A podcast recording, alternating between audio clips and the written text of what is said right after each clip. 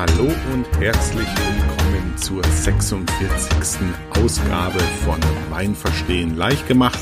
Mein Name ist Florian Bold, ich bin Weinakademiker und freue mich sehr, zu dieser Ausgabe vom 10. Juli 2021 begrüßen zu dürfen mit dem Titel Österreichs beste Rebsorten. Ja, wir haben ja schon einige Episoden über Österreich gehört und erzeugt und habt da ja vielleicht auch mitgemacht bei den einzelnen Verkostungen. Und so langsam aber sicher beenden wir das große Thema Österreich. Aber bevor dem so ist, stecken noch ein paar Episoden in der Pipeline und es wird natürlich auch langsam Zeit, die beiden dominierenden Rebsorten ihrer jeweiligen Weinfarbe endlich mal in den Mittelpunkt einer Episode zu stellen. Ja, dabei handelt es sich selbstverständlich und natürlich beim Weißwein um den grünen Veltliner. Den hatten wir ja hier und da ja schon mal verkostet mit Marion Ebner-Ebenauer und mit ähm, Matthias hatten wir ja schon den ein oder anderen sehr leckeren grünen Veltliner im Glas, wenngleich ich natürlich mir nicht abgewöhnen kann, lecker zu sagen, wie Marion mich darauf hingewiesen hat. Aber heute soll er nochmal ganz dezidiert im Mittelpunkt stehen. Und zum anderen auch nochmal Blaufränkisch, die beste rote Rebsorte Österreichs und die kommt natürlich aus dem Burgenland. Wir verkosten, wie es üblich ist, für meine Seminarepisoden heute wieder zwei exemplarische Vertreter und auf die freue ich mich auch wieder sehr, weil ich denke, ich habe da ganz gute Weine ausgesucht. Zum einen ist es der grüne Veltliner von Salomon Undhof aus der Stadt Krems, direkt an der Donau gelegen und zwar habe ich mich hier für einen Riedenwein entschieden, also zu Deutsch äh, Lagenwein aus der Lage Wieden. Und äh, die liegt genau nördlich von dem Weingut direkt an der Grenze der Stadt Krems und zum anderen vom Weingut Brieler ein Blaufränkisch aus ebenfalls einer Riede Johanneshöhe 2015. Das erwartet dich in dieser Folge, aber vorab noch immer ein wenig Hausmeisterei. Zum einen ist es mir mal wichtig äh, zu erwähnen, äh, weil man ja relativ viel Interviews, Verkostungen und Produktplatzierungen quasi die letzten Episoden hatte, wurde auf dem einen oder anderen Kanal mir äh, die Frage gestellt, wie es denn mit Transparenz und Bezahlung beziehungsweise Werbung für die teilnehmenden Winzer aussieht. Zunächst mal eine sehr äh, berechtigte Frage und hier und da habe ich ja auch schon darauf hingewiesen. In aller Regel ist es nämlich so, dass die Winzer von mir gefragt werden, ob sie teilnehmen möchten und die stellen dann in der Regel auch kostenlos mir die Weine zur Verfügung, die wir dann in diesen Episoden probieren. Das bedeutet aber auch im Umkehrschluss, ich suche mir natürlich in allen Fällen die Winzer vorab schon aus, von denen ich überzeugt bin, deren Produkte mich begeistern und ansprechen, so dass ich eben nicht in die Verlegenheit komme, Weine, sage ich mal, hochzujubeln, über den Klee zu loben, wo ich eigentlich nicht dahinter stehe. Also das ist auch die wesentliche Message. Wer, alle Beurteilungen, die ich treffe, ähm, sind ehrlich gemeint, sind auch nicht geschuldet irgendeiner Bezahlung. Die findet in aller Regel nicht statt. Wenn schon, wird es extra erwähnt. Aber meine Meinungen, die ich in den Episoden kundtue, sind ehrlich und aufrichtig und äh, auch nicht überzogen. Im Gegenteil, wie gesagt, die Vorauswahl findet davor statt, so dass ich dann tatsächlich auch wirklich von dem Weinen so begeistert bin, wie ich dann auch in den Folgen tue. Andersrum wird aber genauso ein Schuh draus, wenn ihr Winzer seid oder einen Winzer kennt oder einen anderen Gesprächspartner aus der Weinbranche habt, der gerne bei mir im Podcast Gast sein möchte, sich seine Produkte und sein Betrieb oder seine Firma präsentieren möchte, dann stehe ich dazu natürlich auch sehr gerne zur Verfügung. Da würde dann natürlich schon eine kleine Beitrag fällig werden für die Bereitstellung meiner Plattform. Das würde ich aber, wie es ja schon mal auch passiert ist, entsprechend angekündigt werden. Also wer Lust hat, sich mal hier und seine Weine vorzustellen, der wendet sich einfach an mich und dann gibt es eine dezidierte ähm, Folge, wo ihr dann den Wein, den ihr gemacht habt oder verkauft habt, äh, gerne besprechen können. Dann zum Zweiten ist mir nochmal wichtig darauf hinzuweisen, dass ähm, ich ja meinen Online-Weinkurs, das Angebot erweitert habe. Mittlerweile ist es ja so, dass ihr zu jedem Online-Weinkurs noch Online-Zeit gratis dazu bekommt. Das wurde auch schon von einzelnen Kunden in Kauf genommen und kam sehr, sehr gut an, weil einfach mit dieser Videosession, Zoom-Session einfach nochmal die Möglichkeit besteht, eure zurückgebliebenen Fragen dezidiert von Face to Face zu besprechen und das erweitert dann oder verstärkt den Lernerfolg nochmal ganz besonders, was mich sehr freut, weil darum geht's ja in letzter Instanz in diesem Podcast darum und auch in den Online-Weinkursen, euch eure Weinkompetenz zu erweitern. Da möchte ich euch auch gleich vorneweg nochmal aufrufen, äh, ballert mich weiter zu mit Hörerfragen. Vielleicht nutzt ihr auch nochmal das Voicy-Plugin auf meiner Startseite. Demnächst kommen auch wieder mehr Hörerfragen in die Sendung rein. Das bietet sich immer mehr an in den Seminarepisoden wie, wie diese hier und weniger in den Interviews. Aber da ähm, könnt ihr gerne wieder euch an mich richten oder ihr schreibt einfach eure Hörerfrage ähm, am besten in die Facebook-Gruppe Wein verstehen leicht gemacht. Äh, schickt dort einfach den Antrag zur Aufnahme in die Gruppe und dann könnt ihr euch mit den anderen mittlerweile 300 Hörern austauschen oder Fragen stellen, die ich dann gerne auch hier wieder aufgreife. Und als letzten Aspekt, bevor es dann mit der eigentlichen Podcast-Episode weitergeht, Corona geht immer mehr in den Hintergrund. Treffen sind wieder möglich. Das Wetter lässt jetzt endlich auch wieder eine gewisse Anzahl oder Umfang an Außenveranstaltungen zu. Deswegen ist es mir ab sofort quasi wieder bis auf weiteres möglich, auch online, äh, Entschuldigung, nicht Online-Weinproben ist genau das nicht, sondern Präsenz-Online-Weinproben wieder anzubieten.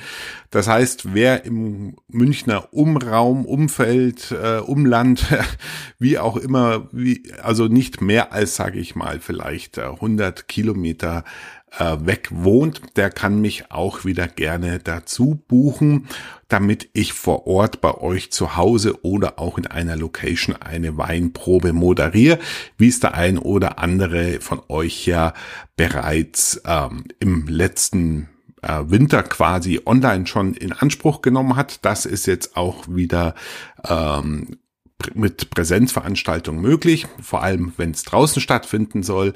Ansonsten besprechen wir dann einfach auch, wenn ihr daran Interesse habt, die Einzelheiten, auch was die Hygienemaßnahmen angehen, äh, im Rahmen eines Telefonats am besten und dann werden wir sicherlich eine gute Lösung für alle Beteiligten äh, finden. So, das soll es mit der Hausmeisterei genug gewesen sein für heute. Ähm, am Ende gibt es noch mal ein paar Hinweise für die nächste Episode und jetzt wünsche ich euch viel Spaß mit dem Thema Österreichs beste Rebsorten und den beiden Weinen. So, dann starten wir gleich mit dem Weißwein Grünen Veltliner. Ich muss sagen, ich finde ja das neue Format äh, ansprechender wie der erste Entwurf. Wir machen ja jetzt Theorie und Verkostung in einem und nicht mehr so getrennt, was ich eigentlich insgesamt viel besser finde. Fangen wir vielleicht nochmal ganz vorne an, um einen Einstieg in dieses Thema zu finden. Zunächst mal muss man ja festhalten, dass wir im Rahmen der letzten Podcast-Episoden ja alle gelernt haben, dass Österreichs Weinwelt sehr vielfältig ist, dass es ein mehr oder weniger komplexer, aber vor allem abwechslungsreicher Rebsortenspiegel in der Alpenrepublik gibt, äh, wo sich auch die einzelnen Regionen durchaus mit autochthonen Rebsorten hervortun, die woanders nicht so leicht zu finden sind oder gar nicht zu finden sind und damit natürlich eigenwillige, charakterstarke Weine machen. Insofern ist es natürlich immer ein bisschen falsch, äh, sage ich mal, ein ganzes Land über einen Kamm zu scheren. Nichtsdestotrotz ähm, ist es aber schon wichtig, auf dem Weltmarkt oder zumindest im internationalen Handel ähm, ein gewisses Wiedererkennungsmerkmal zu haben oder ein Alleinstellungsmerkmal, damit quasi das Land auch mit einer bestimmten Stilistik identifiziert werden kann und am besten noch mit einer dezidierten Rebsorte.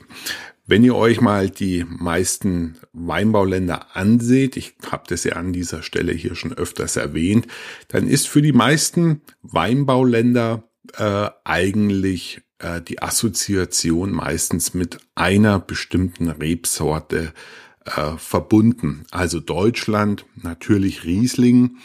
Äh, ich sag mal äh, zum Beispiel Sauvignon Blanc würde ich heutzutage als erste Assoziation vor allem im äh, Konsumerbereich ähm, Neuseeland nehmen. Äh, mir fällt zum Beispiel auch ähm, Malbec aus Argentinien ein. Ich würde die Caminère nach Chile stecken und Tanat nach Brasilien, um nochmal in Südamerika zu bleiben und so weiter und so fort. Ähm, und Österreich, um auf unser heutiges Thema ja wieder zurückzukommen, ist eigentlich im Wesentlichen zu allervorderst in der Außenwahrnehmung mit grüner Weltliner verbunden. Es ist sozusagen das Identifikationsmerkmal und wenn man auch mal in internationalen Restaurants, also außerhalb Europas vor allem, ähm, auf Weinkarten nachschaut, was an österreichischen Wein angeboten wird, dann werdet ihr in den allermeisten Fällen auch grüner Weltliner dort finden und eher weniger die anderen sehr guten Weißweine, die Österreich hervorbringt. Also Österreich ist gleich mehr oder weniger grüner Veltliner. Und was macht jetzt diese Rebsorte so populär? Zunächst einmal ist es äh, wieder so, dass natürlich diese Rebsorte äh, ein Österreicher ist und das wiederum lässt sich meiner Meinung nach am ehesten damit erklären, dass man natürlich geguckt hat, welche Rebsorte mit den äh, vorherrschenden Rahmenbedingungen sehr gut zurechtkommt. Also hier sind wir wieder ganz automatisch bei dem Thema Wetter, Schrägstrich, Klima und Boden. Und der grüne Veltliner liebt einfach Lössboden und damit äh, zeigt sich auch in der Statistik, wo in Österreich grüner Veltliner am meisten angebaut wird. In zu allervorderst ist hier das äh, Weinviertel genannt, wo er unsere Winzerin Marion Ebner Ebenauer ja herkam und von der wir ja auch grünen Veltliner auf allerhöchstem Niveau schon probiert haben. Und in zusammengefasst genauso wichtig sind die drei Anbaugebiete entlang der Donau, also Kremstal, Kammtal und äh, Wagram. Diese drei zusammen sind vom Volumen her auch in etwa so groß, was Grüner Veltliner angeht, wie das Weinviertel. Aber ich persönlich würde jetzt sagen, mit Ausnahme von Marion, um sie nochmal zu erwähnen, ähm, ist, kommen die besten grünen Veltliner schon von der Donau. Dort sind einfach die Böden perfekt, Lössböden und natürlich auch mit einem ganz guten äh, Urgestein darunter.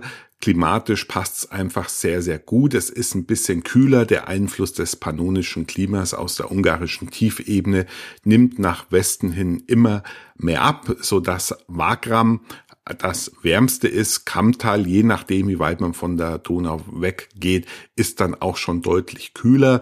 Und das Kremstal äh, ist dann noch ein Stückchen kühler, bevor es dann eben in die Wachau geht. Apropos Wachau, Die nächste Episode wird dann sich in einem, äh, ja, wie soll ich sagen, ist nochmal ein Mitschnitt einer Profiverkostung, wo es nur um die Wachau geht, wo wir dann auch nochmal diese Region äh, im Detail besprechen, gemeinsam mit Master of Wine Roman Horvath. Ähm, genau, aber das Kremstal ist quasi so gesehen gut in der Mitte gelegen, vielleicht schon eher auf der westlicheren Seite und damit etwas kühler, was der Rebsorte einfach sehr, sehr gut tut, weil damit ihre charakteristische, frische, straffe Säure sehr gut erhalten bleibt.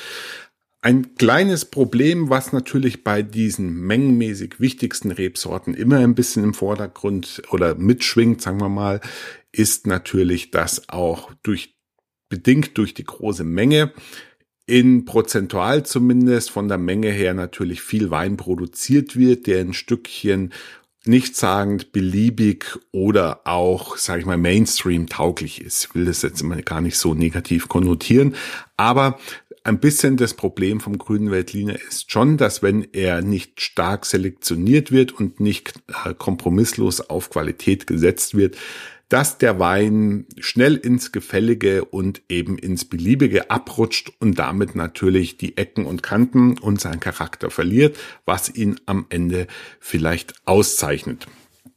Ähm, es gibt sehr, sehr günstigen grünen Veltliner, aber natürlich auch absolute Spitzenerzeugnisse, wo mir sehr, sehr schnell auch im mittleren zweistelligen Preisbereich sind.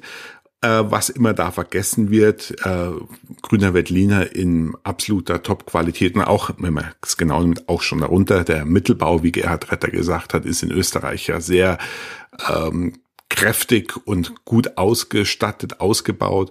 Ähm, grüner Veltliner reift einfach auch sehr, sehr gut, ist eine Rebsorte, sind Weine, die auch bei, aus, bei entsprechender Qualität und äh, Potenzial auch sehr, sehr gut reifen können und damit auch nicht unähnlich zum Riesling sind.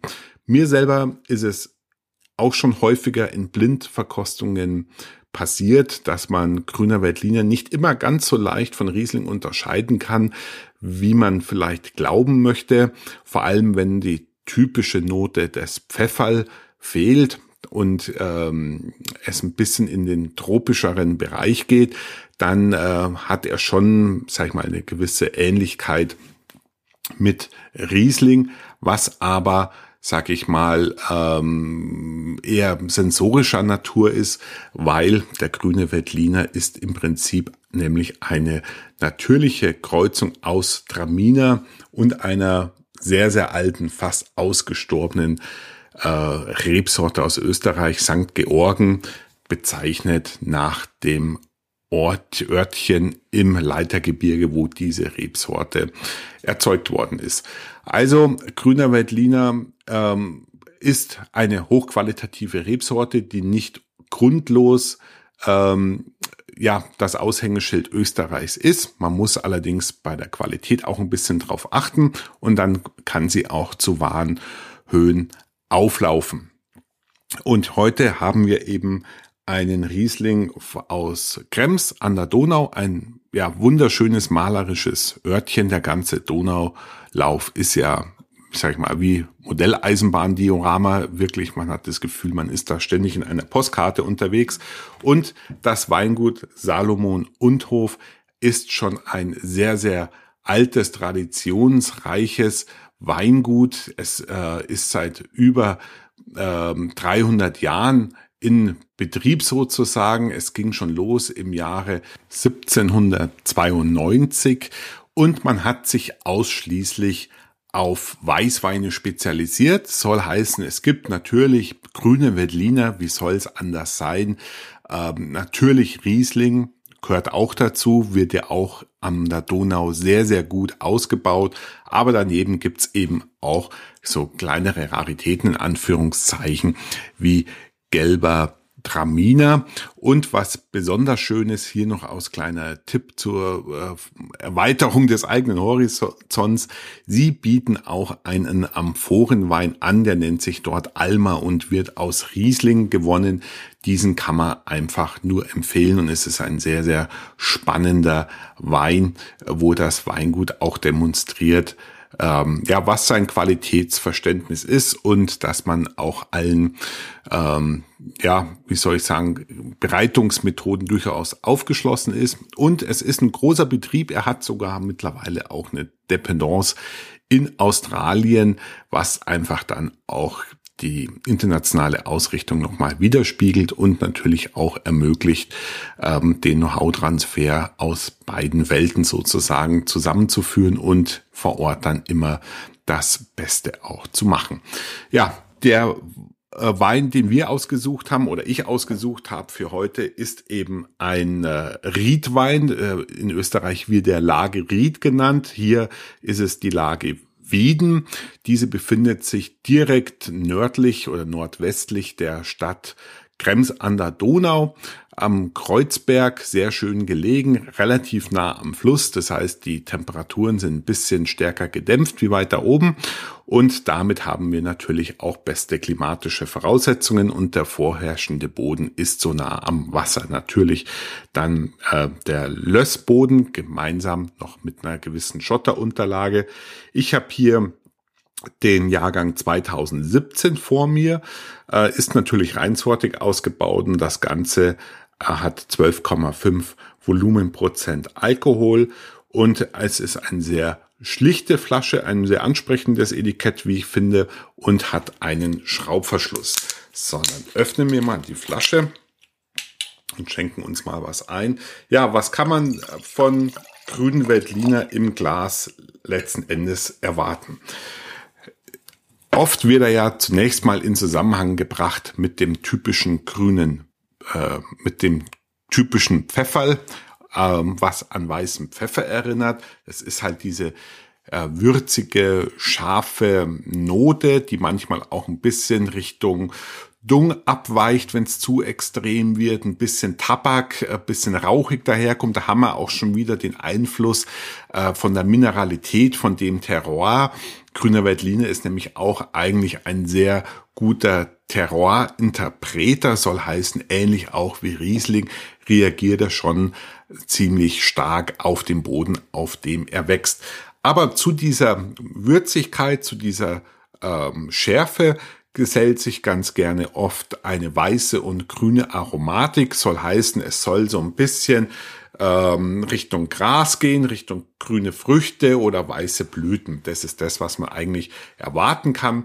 Gemeinsam mit einem eher schlanken Körper, einer rassigen Säure, aber durchaus einen ausgeprägten Aromadruck und vor allem, wenn es gut gemacht ist, auch auf eine schöne Länge. So, ich habe den Wein jetzt im Glas. Der ist typischerweise ein blasses Zitronengelb. Äh, der wässrige Rand ist zu vernachlässigen. Der Wein ist brillant klar. Also ich gehe mal von einer gewissen Filterung aus. Der Wein wurde aber sehr lange auf der Feinhefe ausgebaut. Äh, ich habe es nachgelesen, findet ihr auch in den Shownotes den entsprechenden Link. Bis nach Weihnachten wurde der Wein dann auf der Feinhefe noch ausgebaut. Das heißt, ich erwarte hier auch eine gewisse Sämigkeit, eine, eine Cremigkeit, die auch die Säure ein bisschen abrundet, ein bisschen gefälliger macht und den ganzen Wein noch zusätzliche Komplexität verleiht. So, dann rieche ich mal ungeschwenkt ins Glas rein. Ja, also was man hier hat, ist auf jeden Fall frisches Heu, würde ich sagen. Also eher, ja, schon geht in die grasige Richtung. Das grüne Pfefferl haben wir natürlich auch ein bisschen noch dabei. Insgesamt würde ich den Wein aber schon als eher zurückhaltend äh, bezeichnen. Ja, insofern eher klassisch, aber schon äh, zurückhaltend. Dann schwenken wir mal das Glas. Schauen wir, ob sich da nochmal mit ein bisschen Luft hier was tut. Ja, dann zeigt sich auch noch eine gewisse Fruchtigkeit. Also ich habe hier das Limette, Natürlich, der Apfel darf natürlich auch hier nicht fehlen. Also schon eher was Zitrus, Frisches, schön eingefasst mit einer äh, gewissen Säure, die schon auch im Geruch zu erkennen ist und das Ganze mit einem eleganten Körper. So, dann schauen wir mal, wie er schmeckt. Mhm.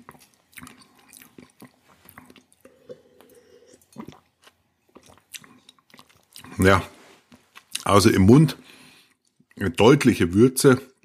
Ich würde es auch hier wieder ein bisschen auf Pfeffer schieben, könnte man aber auch ähm, ja irgendwelche getrockneten Kräuter sich noch vorstellen. Ist jetzt fällt mir jetzt gar nicht so leicht, ehrlich gesagt, das in Worte zu fassen. Die äh, Frucht, die, die Früchte, also in erster Linie Apfel und vielleicht ein bisschen Zitrone, ähm, kommen aber am Gaumen viel deutlicher äh, zum Ausdruck. Ich würde sagen, der Wein ist auch im geschmacksintensiver, deutlich geschmacksintensiver wie im Mund.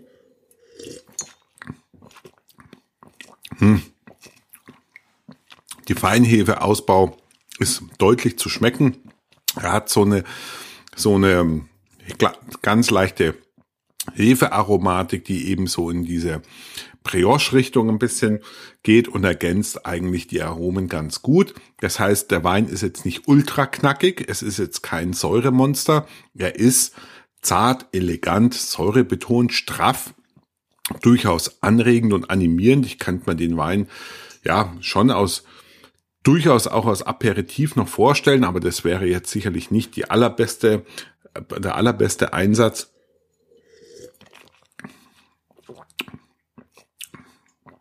Ja, es erinnert in erster Linie für mich so ein bisschen an ein kleines Picknick mit einem Obstkorb auf einer frisch gemähten Wiese oder schon länger gemähten Wiese, wo noch das äh, gemähte Heu gerade neben mir liegt und dort ausliegt zum Trocknen. Hinten nach ist der Wein äh, von der Würzigkeit dominiert. Die Säure ist sehr gut eingebunden. Wir sind hier immerhin laut Analyse bei 6,2 Gramm Rest äh, Gesamtsäure beim Restzucker von nicht mal zwei Gramm und einen relativ geringen Alkohol, was einfach dann einen eher leichten, vitalen, geschmacksintensiven Wein macht, der eine schöne Harmonie, eine schöne Komplexität durch den ausgedehnten äh, Ausbau auf der Feinhebe, Feinhefe äh, erlangt hat. Und somit ist es ein Wein, sage ich mal, der der eine hohe Qualität hat für mich, ein gutes Preis-Leistungs-Verhältnis mit ungefähr 13 bis 15 Euro. Und vor allem auch, denke ich, vielen Leuten gefallen wird, weil er einfach nicht zu säurebetont ist. Insgesamt also, wenn man es so sagen möchte, vielleicht nicht der allertypischste grüne Weltliner, wir haben ja jetzt schon ein paar probiert hier beim Podcast, aber ein durchaus hochwertiger Vertreter und ich kann eigentlich den Wein dann auch euch nur ans Herz legen. Probiert ihn mal selber. Ich nehme gerade noch mal einen Schluck, weil der wirklich lecker ist. Also er ist schon animierend und ähm, guten Trinkfluss. Hm. Ja, einfach gut gelungen. Ich habe leider meinen Weinkühlschrank nicht ganz zugehabt. Der macht mir ein bisschen Probleme gerade. Das heißt, der Wein ist vielleicht ein Tick auf der warmen Seite. Ich werde ihn auch noch mal in den Kühlschrank tun und dann die nächsten Tage noch mal verkosten.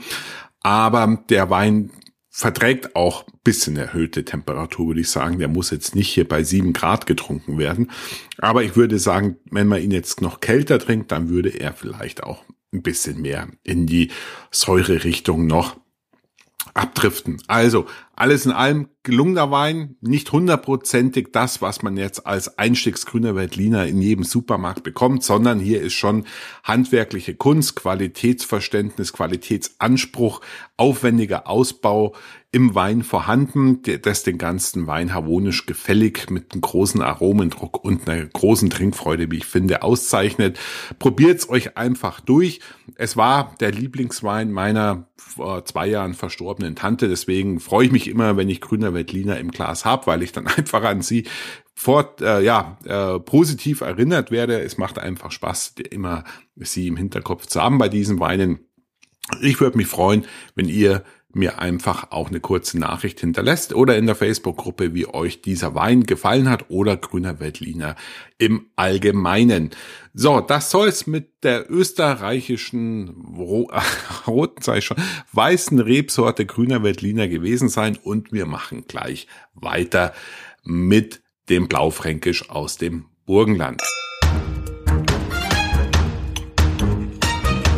So, dann kommen wir jetzt äh, zu Österreichs bester roten Rebsorte.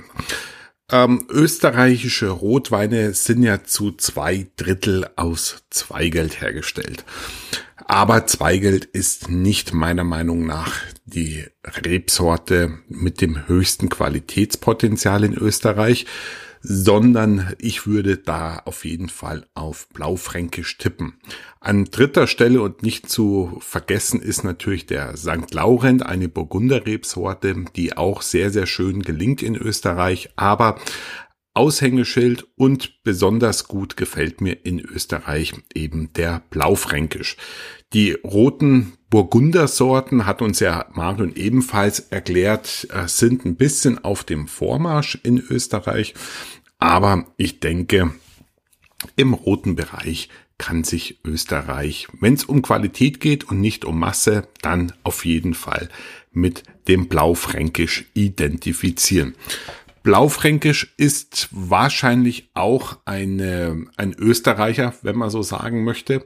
Es ist eine natürliche Zufallskreuzung aus der blauen Zimmettraube und weißer Heunisch, ja, eine ganz, ganz alte Rebsorte, stammt aber wahrscheinlich aus Österreich und kam erst in der zweiten Hälfte des 19. Jahrhunderts nach Deutschland unter dem Namen Lemberger, was auf das Städtchen Lemberg in der Untersteiermark im heutigen Slowenien hinweist, also nicht auf das ukrainische Liv oder was ja auf Deutsch auch Lemberg hieß. Nein, es geht hier um das kleine Örtchen im heutigen Slowenien. Aber nicht nur Lemberger wird diese Rebsorte bei uns genannt, sondern auch Limberger zum Teil, was wiederum auch auf ein kleines Örtchen im Niederösterreich hinweist. Also die, es ist mehr oder weniger eindeutig, dass sich bei dass es sich bei Blaufränkisch um eine österreichische Rebsorte heißt, die eben ähm, in Österreich Blaufränkisch genannt wird, bei uns meistens Lemberger und in Ungarn auch Kek Frankosch. Auch hier fühlt sich die Rebsorte sehr, sehr wohl. Werden wir vielleicht in Zukunft auch nochmal drauf zu sprechen kommen. Heute soll es aber um die blaufränkischen Vertreter aus Österreich gehen. Allen voran hier äh, das Burgenland zu nennen und vor allem der nördlichere Teil in Einzugsbereich des Neusiedlers Sees. Wir haben uns ja heute einen Wein von Brila vorgenommen. Brila, das Weingut Brila befindet sich östlich von Eisenstadt. Das ist ja quasi, wenn man so möchte, in dieser Ecke so ein bisschen der Drehung Angelpunkt, wenn man es ganz grob sagen möchte, auf der gedachten Linie zwischen Eisenstadt und Rust ist dann Brila in dem Örtchen Schützen zu finden. Es liegt dann etwas so nördlich gelegen, aber schon noch im klimatischen Einflussbereich vom Neusiedler See. Diese Ecke ist aber generell ähm, sehr, sehr gut für Blaufränkisch. Im Grunde äh, geht ja Ungarn relativ weit rein um das Städtchen Ödenburg äh, und noch Teile vom Neusiedler See und um diesen Zipfel, wenn man so sagen möchte, finden sich mit die besten Winzer, die äh, Blau Blauburgener Blaufränkisch machen, ähm, mal aus Ort einfach genannt Deutschkreuz. Dort finden wir auch sehr, sehr gute Blaufränkisch Weine, aber wir sind heute eben ganz im Norden vom Burgenland in der Nähe von Eisenstadt. Blaufränkisch ist eine total faszinierende Rebsorte. Zum einen, weil sie als Verschnittpartner für viele andere Rebsorten sich sehr, sehr gut eignet, weil es eine sehr saftige, eine sehr aromaintensive Rebsorte ist. Die wichtigsten Aromakomponenten sind meistens Wacholder, Kirsche, Nelke. Also wir sind hier auch in der würzigen Ecke passt perfekt als Speisenbegleiter, gerade von äh, deftig gewürzten Fleisch. Also ich kann mir hier, denk immer in erster Linie hier an gut gewürzte äh, Lammgerichte, passen da einfach sehr, sehr gut dazu. Aber äh, wenn sie gut und etwas schlanker gemacht sind, kann man die eben auch gut als Standalone Weine trinken. Ähm, Blaufränkisch generell ähm, in Deutschland, wie gesagt, Le äh, Lemberger ist aber, muss man ehrlicherweise sagen, äh, steht da ein bisschen im Schatten. Trotzdem würde ich aber sagen, ähm, gibt es auch in Deutschland sehr, sehr gute Vertreter, die ähm, den Österreichern nichts nachstehen, aber Blaufränkisch hat einfach einen populären, weitergetragenen Ruf. Ja, dieser Wein ist äh, biologisch erzeugt, also eine biologische, biologische Bewirtschaftung. Ich habe hier den 2015er vor mir. Ähm, die Böden dort sind in erster Linie Muschelkalk- und Schieferböden. Wir haben, wie gesagt, ein sehr warmes Klima durch den pannonischen Einfluss aus Ungarn heraus. Somit reift der Wein oder die, die blaufränkische Rebe braucht einfach die Wärme, um entsprechend auch in Höchstform aufzulaufen. Und diese Weine eignen sich natürlich auch bestens für eine Erzeugung oder Ausbau im Holzfass. Auf dem Etikett vorne ja ist ein schönes Bild von äh, den Weingärten von dem Weingut und auf der Rückseite finden wir noch ein paar Hinweise, ähm, dass es hier eben um ein ja Blaufränkisch mit Terroir-Gedanken geht und ähm, eine feine Bärenfrucht mit typischer Würze, was dann nichts anderes bedeuten kann, wie dass wir hier Nelke und Wacholder erwarten dürfen. Auch dieser Wein hat einen Schraubverschluss, also gibt's natürlich auch mit Naturkork. Ist einfach wieder die Frage hier, was der Winzer bevorzugt und wie es, wie er sich die Reifung des Weines dann vorstellt. So, ich habe ihn im Glas und los geht die Gaudi. Ich würde sagen, es ist schon mal von der Farbe her sehr typisch, sehr tintig, sehr intensiv. Der Kern ist fast nicht ähm, transparent, äh, undurchsichtiger Kern. Ich habe hier ein dunkles Rubinrot mit einem schmalen, wässrigen Rand und das Ganze hat vielleicht noch so ein paar purpurfarbene Reflexe. Der Wein ist klar. Ich vermute hier eine ganz normale Schönung im Sinne einer Filterung und ähm, ja, ansonsten rein optisch gibt der Wein keine weiteren Rätsel auf. Dann riechen wir mal ungeschwenkt rein. Mhm. Also würzig. Kirsche habe ich auf jeden Fall schon mal. Ist auch eher auf der eleganten Seite. Ist jetzt kein Wein, der wieder sehr vordergründig aus dem Glas herausprescht. Ja, bisschen erdig, bisschen würzig. Einen ganz leichten Anflug vom oxidativen Ausbau kann man sich überlegen. Dann schwenkt man mal das Glas. ja, dann zeigt sich doch die Wacholdernote. Auch hier wieder geht ja oft so ein bisschen auch in Rosmarin, vielleicht ein bisschen Lavendel, was ich jetzt hier in dem Wein nicht habe, aber kommt häufig in anderen Blaufränkisch vor. Aber es ist schon dieses holzige, harzige, intensive, kraut, krautige, würzige. Also Wacholder trifft's meistens eigentlich schon ganz gut. Ich habe ja ähm, von Lagual dieses äh, Kellnermesser, was mit Wacholderholz gearbeitet ist.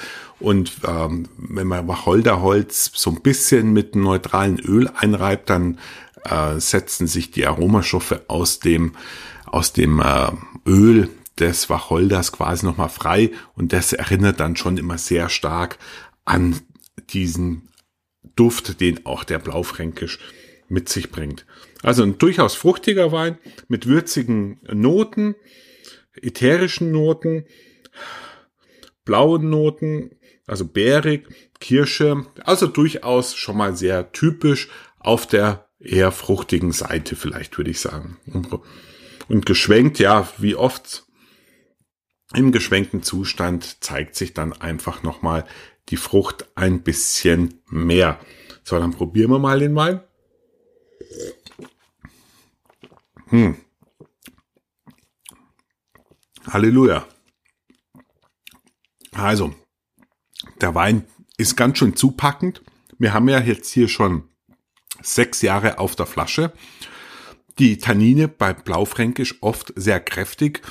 Deswegen ideal zum Holzausbau oder eben als Verschnittpartner, um einen Wein ein ordentliches Gerüst zu geben. Äh, der Wein wirkt sehr jugendlich. Die Tannine, die greifen richtig zu. Da ist man im ersten Moment sogar fast ein bisschen überrascht. Hm. Schöner Grip. Der zweite Schluck ist dann schon ein bisschen milder, aber man merkt schon, der Wein hat Tannine, sind griffig, ist stoffig, ähm, ist zupackend, eher auf der jungen Seite. Ich würde dem Wein durchaus noch ein paar Jahre auf der Flasche geben. Dekandieren ist hier auch kein schlechter Tipp. Also man muss schon ein bisschen hier aufpassen, dass man von den Tanninen nicht äh, unangenehm überrascht wird, aber es ist einfach ein Charakteristikum auch von Blaufränkisch. Die Kirschfrucht, die Blaubeere tritt ein bisschen in den Hintergrund im Mund. Hm. Eine angenehme Säure. Der Wein wirkt nicht plump. Er ist schon aromaintensiv. Die Säure ist nicht, äh, wie soll ich sagen, auffällig. Der Wein wirkt aber elegant, ähm, durchaus mittlerer Körper, würde ich mal sagen. Der Alkohol ist gut eingebunden. Der Abgang ist von den Tanninen und auch witzigerweise ein Stück weit von der Säure getragen. Also man merkt schon, dass man ordentlich einspeichelt und der Wein im Mund dank der Tannine einfach sehr lange haften bleibt und ähm, ja, schon eine gewisse Länge hat und eine gewisse Komplexität. Äh, ich finde ihn ehrlich gesagt ein bisschen zu jung. Ich würde ihn einfach noch mal liegen lassen. Ich stelle mir auch gerade die Frage, ob der Schraubverschluss hier so das Nonplusultra ist. Vielleicht hat er ja oder hat bestimmt ja auch noch andere Blaufränkisch, die vielleicht äh, nicht im großen Holzfass ausgebaut worden sind, wie, wie dieser Vertreter hier, sondern in Barrik möglicherweise, um einfach die Tannine ein bisschen mehr zu schleifen, zu feilen. Aber ja, der Wein ist, wer ist. Ich finde ihn typisch. Er ist auf der jungen Seite, er ist in der Nase auf der fruchtigen Seite, im Mund dominieren die Tannine im Augenblick. Und er ist insofern eher ein, ähm, für mich ein guter Essensbegleiter. Weniger jetzt Standalone, zumindest äh, jetzt am Nachmittag, sondern ähm, ja, aus Essensbegleiter kann er es durchaus mit kräftigeren Speisen aufnehmen. Ich bleibe jetzt hier beim Lamm in irgendeiner Form mit einer leckeren Soße dazu. Da passt es auf jeden Fall sehr gut dazu. Ähm, Blaufränkisch muss man vielleicht insgesamt sagen, ist ein Wein, der gerne mal oft Ecken und Kanten zeigt. Ähm, das macht ihn interessant, abwechslungsreich, aber nicht unbedingt gefällig, nicht Mainstream-tauglich in dem Sinne, wie es jetzt vielleicht der Zweigelt ist, was für ihn einen größeren kommerziellen Erfolg ähm, bedeutet. Aber wenn ihr mal mehr Blaufränkisch probiert, dann seht ihr, wie groß die Bandbreite in dieser Rebsorte ist und dass es hier auch verschiedene Abstimmungen gibt zwischen Frucht, Tannine, Leichtigkeit, barocken Auftreten und Standalone-Wein versus Speisenbegleiter. Also ich finde den Wein auch durchaus lecker. Es ist auch ähm, ein angemessenes Preis-Leistungs-Verhältnis. Ähm, ich werde ihn nachher nochmal dekantieren und so schauen, wie ihn dann mit ein bisschen Luft das Ganze vielleicht noch ein bisschen äh, harmonischer auftreten lässt. Auch hier wieder, mich würde interessieren, trinkt ihr gerne Blaufränkisch? Habt ihr es schon mal im Glas gehabt? Und was haltet ihr generell von dieser Rebsorte? So, dann sind wir auch schon wieder am Ende dieser Seminarepisode von WVLG 46 vom 10. Juli 2021.